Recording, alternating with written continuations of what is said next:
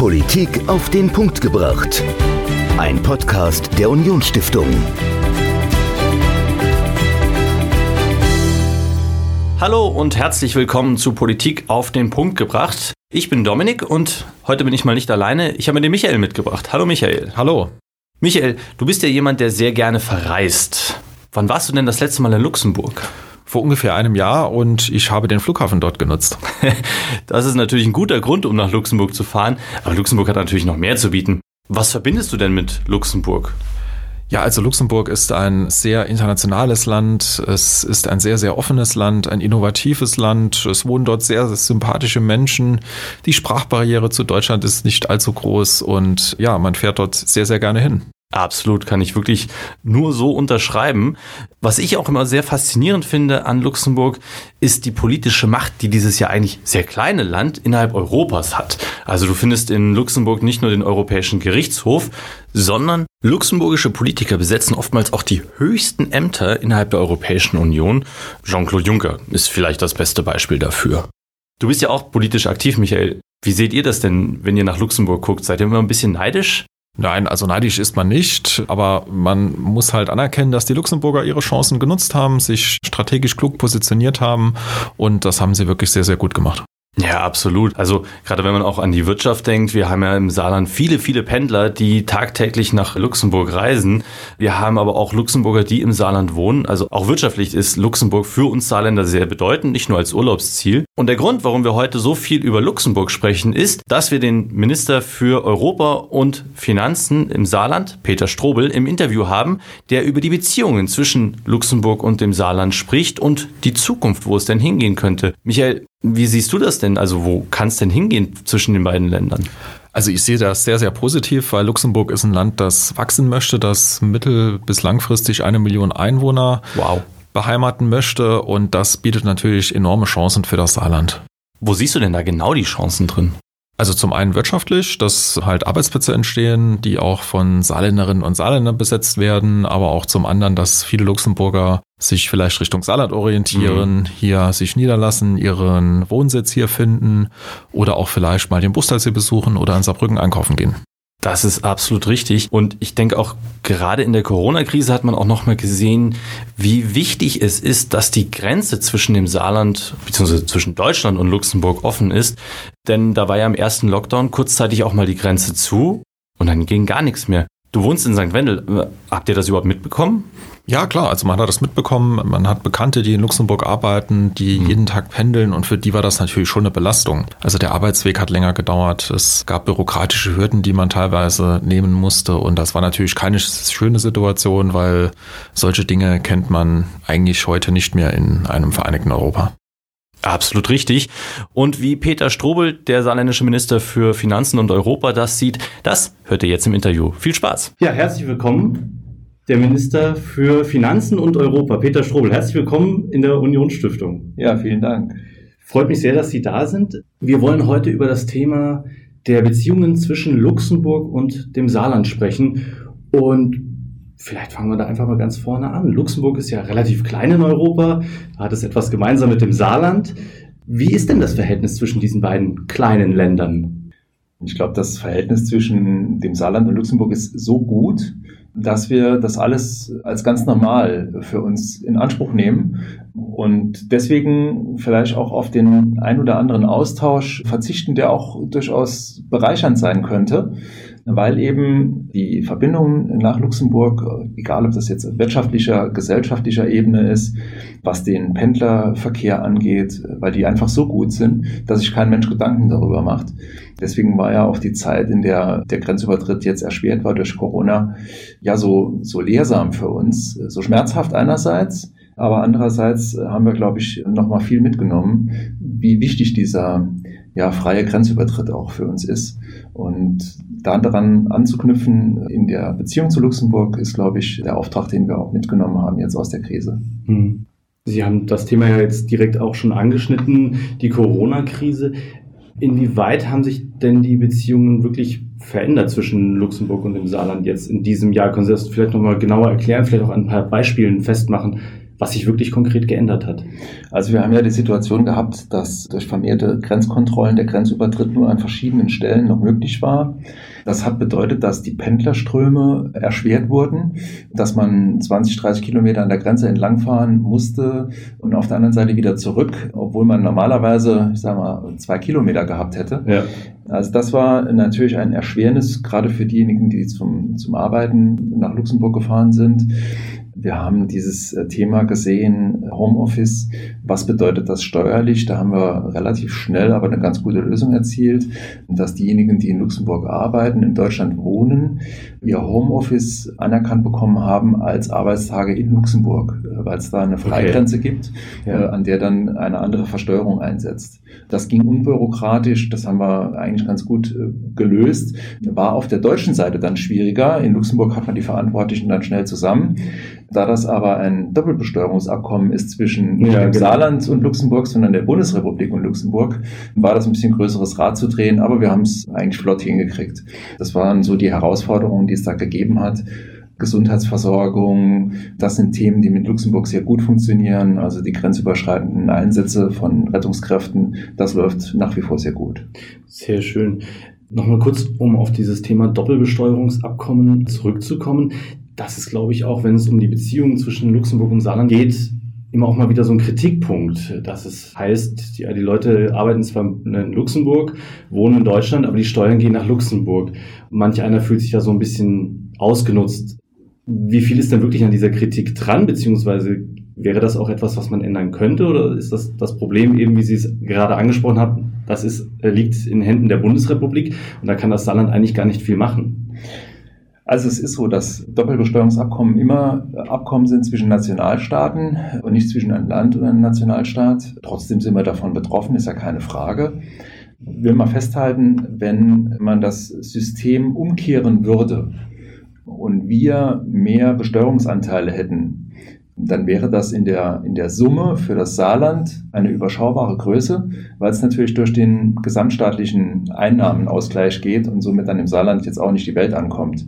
Okay. Für uns ist es wichtiger, glaube ich, in Zukunft einen interessanten Wohnstandort auch für die Luxemburger zu bieten, denn das wiederum bringt uns, weil die Steuerverteilung natürlich auch pro Kopf funktioniert, mhm. einen höheren Anteil. Also insofern könnte es eine Strategie sein, auch dem Einwohnerschwund im Saarland entgegenzuwirken, wenn wir uns attraktiv aufstellen als Wohnstandort für Luxemburger. Klingt nach einer interessanten Strategie. Und bei Strategie möchte ich auch gerade bleiben. Es gibt ja im Saarland die Frankreich-Strategie. Ist denn ein Pendant dazu mit Luxemburg geplant? Oder beziehungsweise, wo liegen denn eigentlich die Unterschiede genau zu der Beziehung Saarland-Frankreich und Saarland-Luxemburg? Also die Frankreich-Strategie ist ja eine Strategie zunächst mal der Mehrsprachigkeit, hat auch andere Aspekte, selbstverständlich, aber die Sprachbarriere nach Luxemburg, die gibt's ja nicht.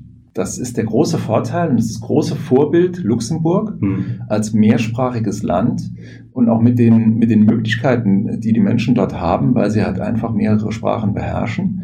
Ich glaube, das ist so ein bisschen unser Vorbild in der Frage, warum verfolgen wir diese Mehrsprachigkeitsstrategie. Dass Frankreich natürlich für uns ein interessanter Partner ist, brauchen wir gar nicht besonders rauszuarbeiten.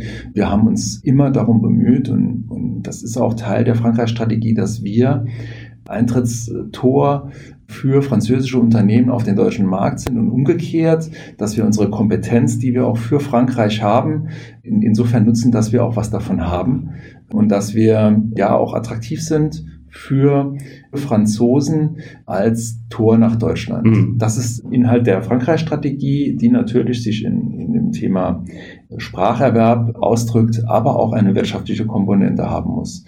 Luxemburg als Partnerland ist so fest in unseren Beziehungen verwurzelt.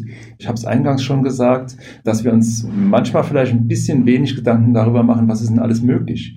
Und Luxemburg hat ja auf uns eine, eine besondere Wirkung. Es ist ein kleines Land, Mhm. trotzdem ein selbstbewusstes Land, spielt in, in europäischen Angelegenheiten ja auch immer eine wichtige Rolle mit den europäischen Institutionen, die es da gibt, aber auch Persönlichkeiten wie Jean-Claude Juncker oder Jean Asselborn spielen ja auch in dem europäischen Kontext immer eine wichtige Rolle, abgesehen von natürlich Xavier Bettel, dem Premierminister, und natürlich auch der Kollegin Corinne Kahn, die natürlich auch ihre Bedeutung haben, aber auf diesem Bereich der, der internationalen Diplomatie hat Luxemburg immer eine besondere Rolle gehabt. Außerdem für uns natürlich auch als Monarchie immer ganz interessant, ganz spannend.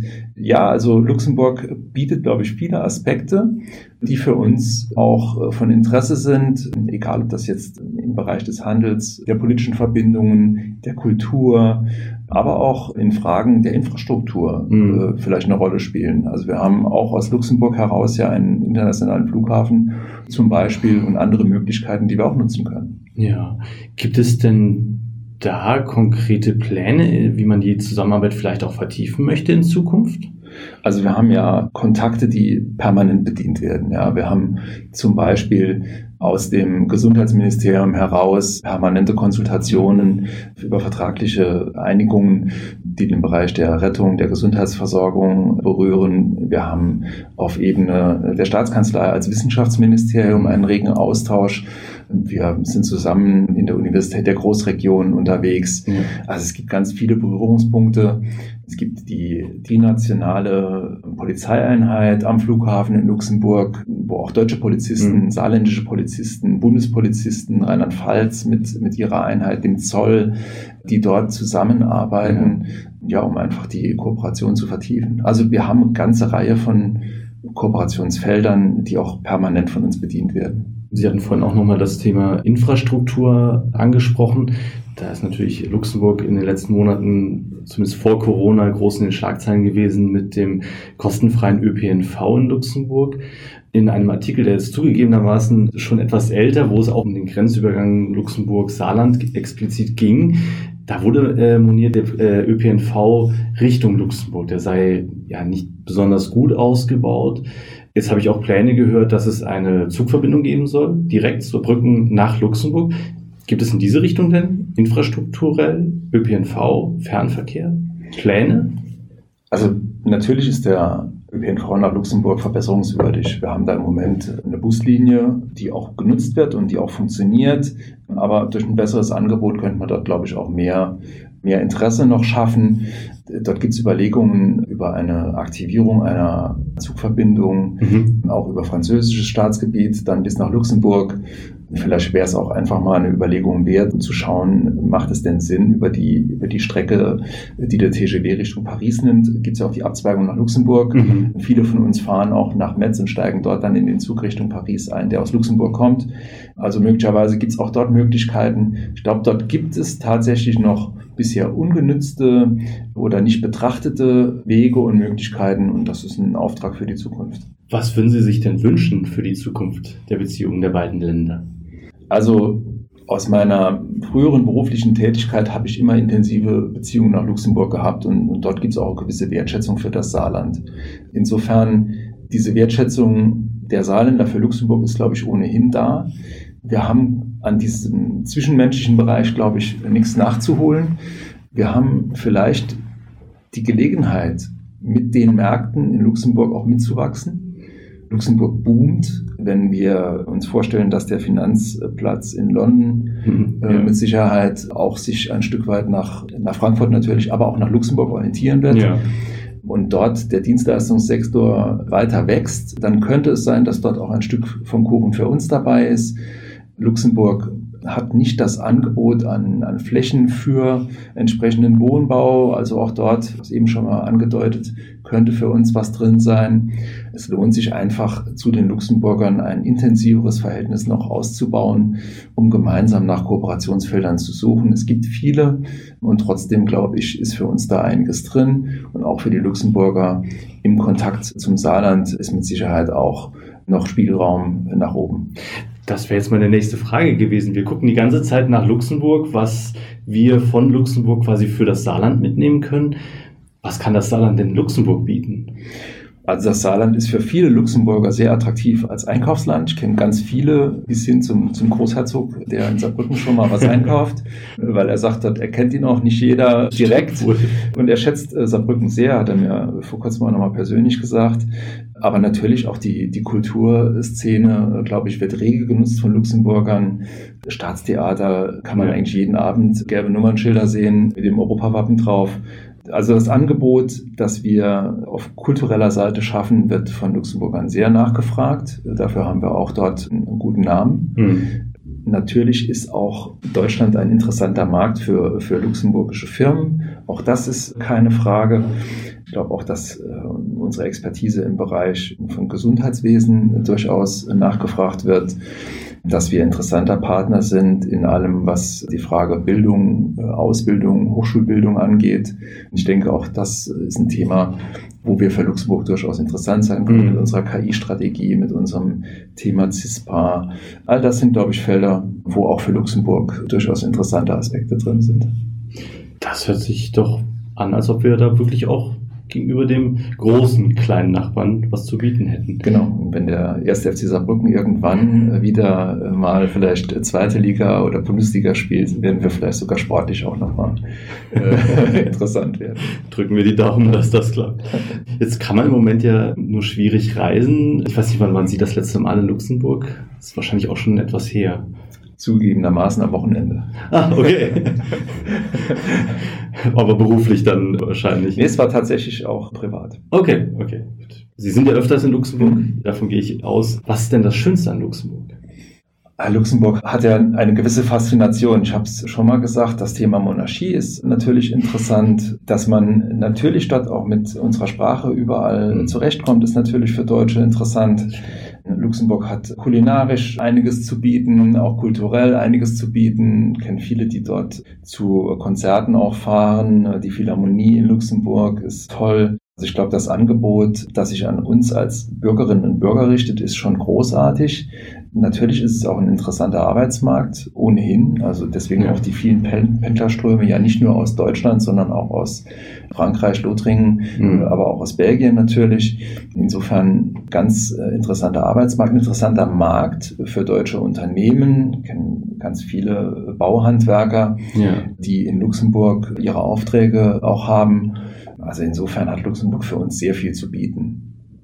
Super. Dann sage ich vielen herzlichen Dank für das Interview zu den Beziehungen zwischen dem Saarland und Luxemburg. Vielen Dank, Herr Minister Peter Strobel. Ja, vielen Dank, Herr. Das war Peter Strobel zur Zukunft der saarländisch-luxemburgischen Beziehungen.